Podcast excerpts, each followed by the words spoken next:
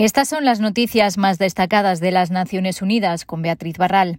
El Banco Mundial prevé que en 2021 la economía global crecerá un 5,6%, la mejor recuperación registrada tras una recesión en 80 años.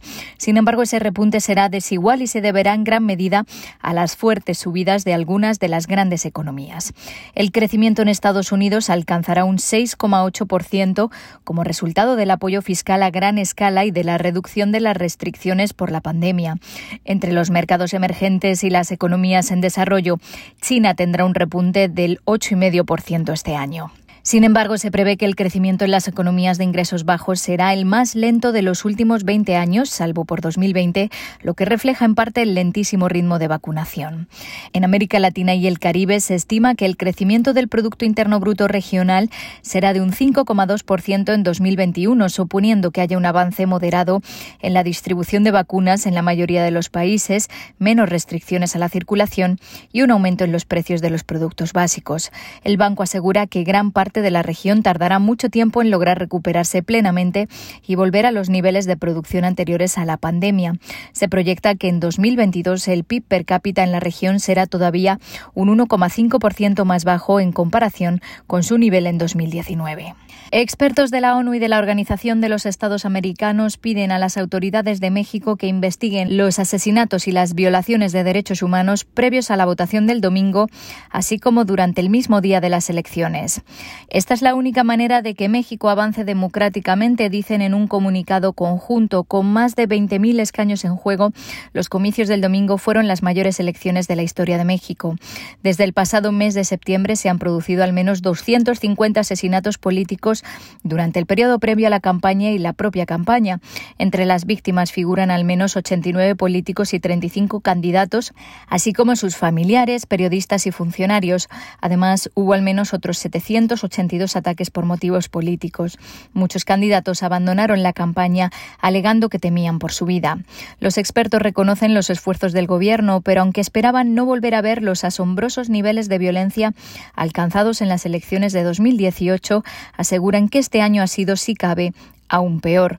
Los relatores piden medidas serias de inmediato para que la situación no se repita durante las presidenciales de 2024.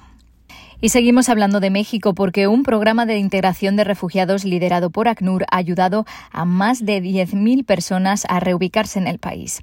Más del 70% de las solicitudes de asilo en México se presentan en el sur del país, donde las oportunidades son limitadas.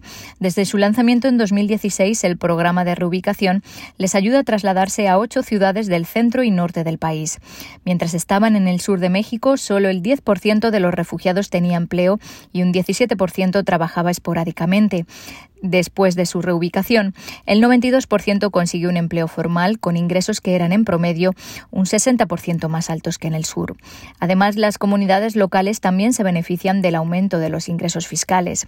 ACNUR pretende reubicar este año a 20.000 personas ante la mayor llegada de solicitantes de asilo provenientes sobre todo de Centroamérica. Preguntado por el viaje de la vicepresidenta de Estados Unidos a Guatemala y México, el portavoz de ACNUR recordó que los centroamericanos huyen de la violencia, la inseguridad, la mala situación económica, el cambio climático y la pandemia. En total, hasta un millón de personas se han visto forzadas a desplazarse. Es responsabilidad de la comunidad global y de todos nosotros ayudarles a reconstruir sus vidas, pero sobre todo los países deben garantizar el acceso al asilo para las personas cuya vida depende de ello.